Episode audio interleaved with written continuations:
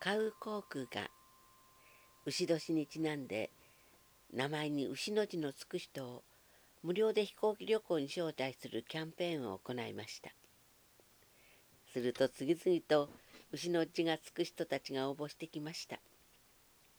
牛田牛尾さん牛野牛太郎さん牛岡牛子さん牛原牛美さん牛竹牛次郎さん。牛橋牛江さん。外国からも来ました。牛ットピットさん。あれ？誰かの名前に似てますね。そうです。有名な俳優さんの親戚の方が来たのです。牛ケル・ジャクソンさん。牛ナルド・ウシプリオさん。牛クルーズさん。牛鳥ヘップバーンさん。牛リン・モーローさん。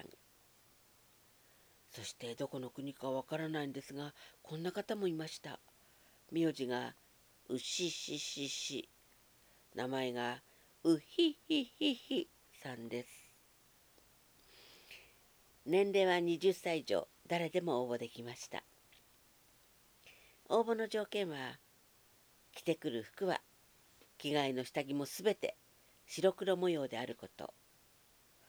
履いてくる靴も持ってくるカバンも帽子もハンカチも眼鏡もすべて白黒であること。そう持ち物はすべて白黒模様であることです。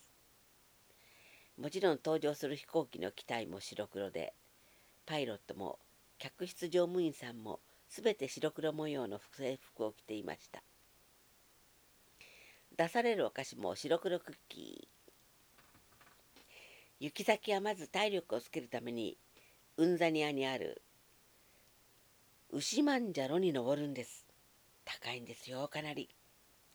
それからウズベキスタンに行きそれからウシライナに行きウシガンダに行き世界中のうの字のついた国を巡るのです。そして世界中の珍しい牛に会いに行くのです。